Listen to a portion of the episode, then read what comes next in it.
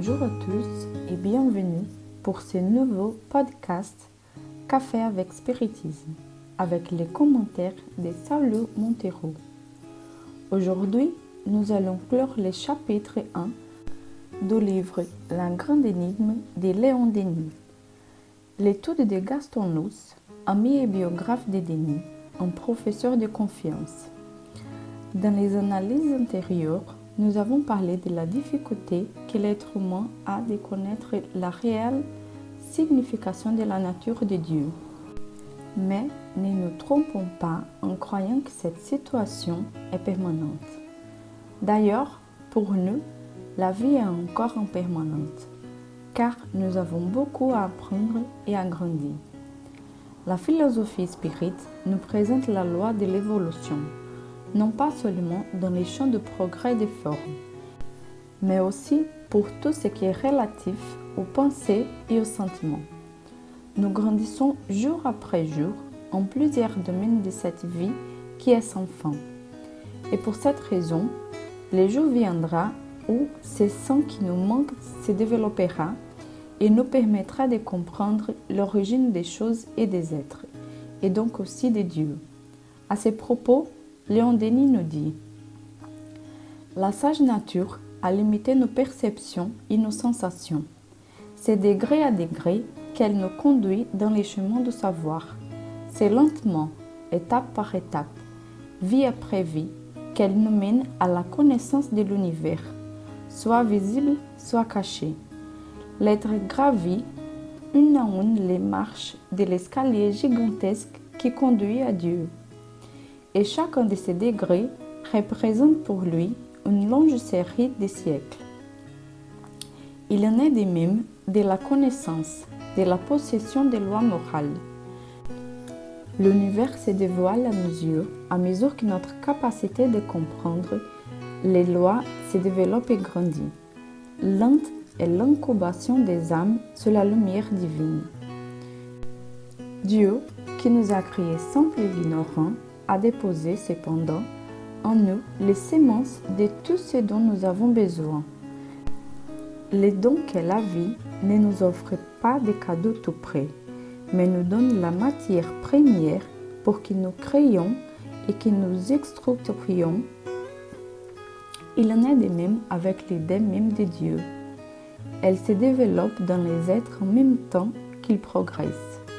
Donc, il est normal d'avoir des questions sur l'origine des choses. C'est normal que nous nous demandions, mais Dieu existe-t-il vraiment? C'est normal car nous sommes encore débutants dans les premières classes de cette école qu'est la ville mortelle.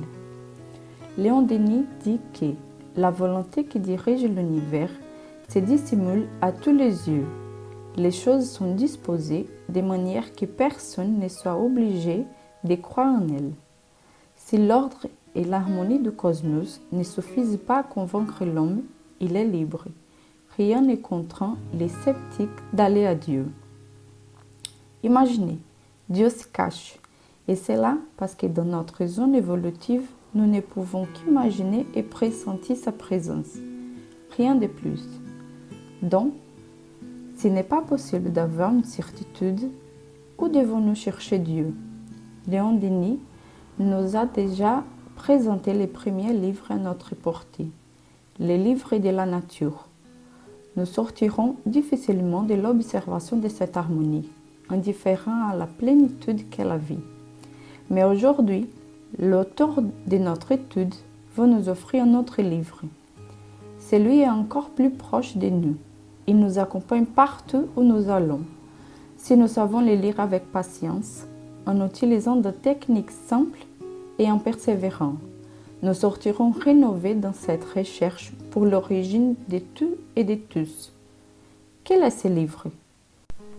Le livre de la conscience.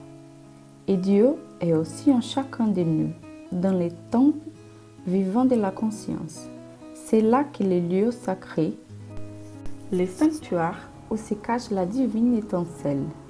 Ô homme, apprenez à descendre en vous-même, à foyer les replis les plus intimes de votre être. Interrogez-vous dans les silences et dans la retraite. et vous apprendrez à vous connaître, à connaître la puissance cachée en vous. C'est elle qui élève et fait resplendir au fond de nos consciences les images de bien, de la vérité, de la justice. Et c'est en honorant ces images divines, en leur rendant culte de chaque jour, que cette conscience encore obscure s'y purifie et s'éclaire.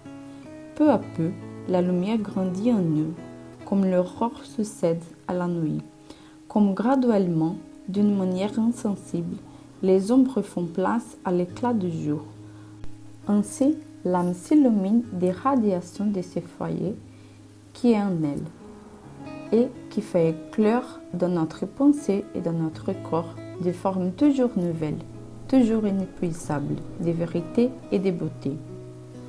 Comme Denis le souligne dans son ouvrage, un exercice simple mais stimulant pour notre vie contemporaine, plein d'agitation nécessaire et légitime, est celui de la méditation. Avez-vous déjà médité? Il n'y a pas de règles ou de manières correctes de le faire, mais si vous pouvez, prenez un peu de temps de votre routine, quelques minutes de votre journée pour penser à une chose à la fois. Commencez par vider votre esprit des multiples sujets dans lesquels vous êtes impliqué et plongez-en vous-même. Si des pensées indésirables vous viennent, à ce moment-là, ne luttez pas contre elles.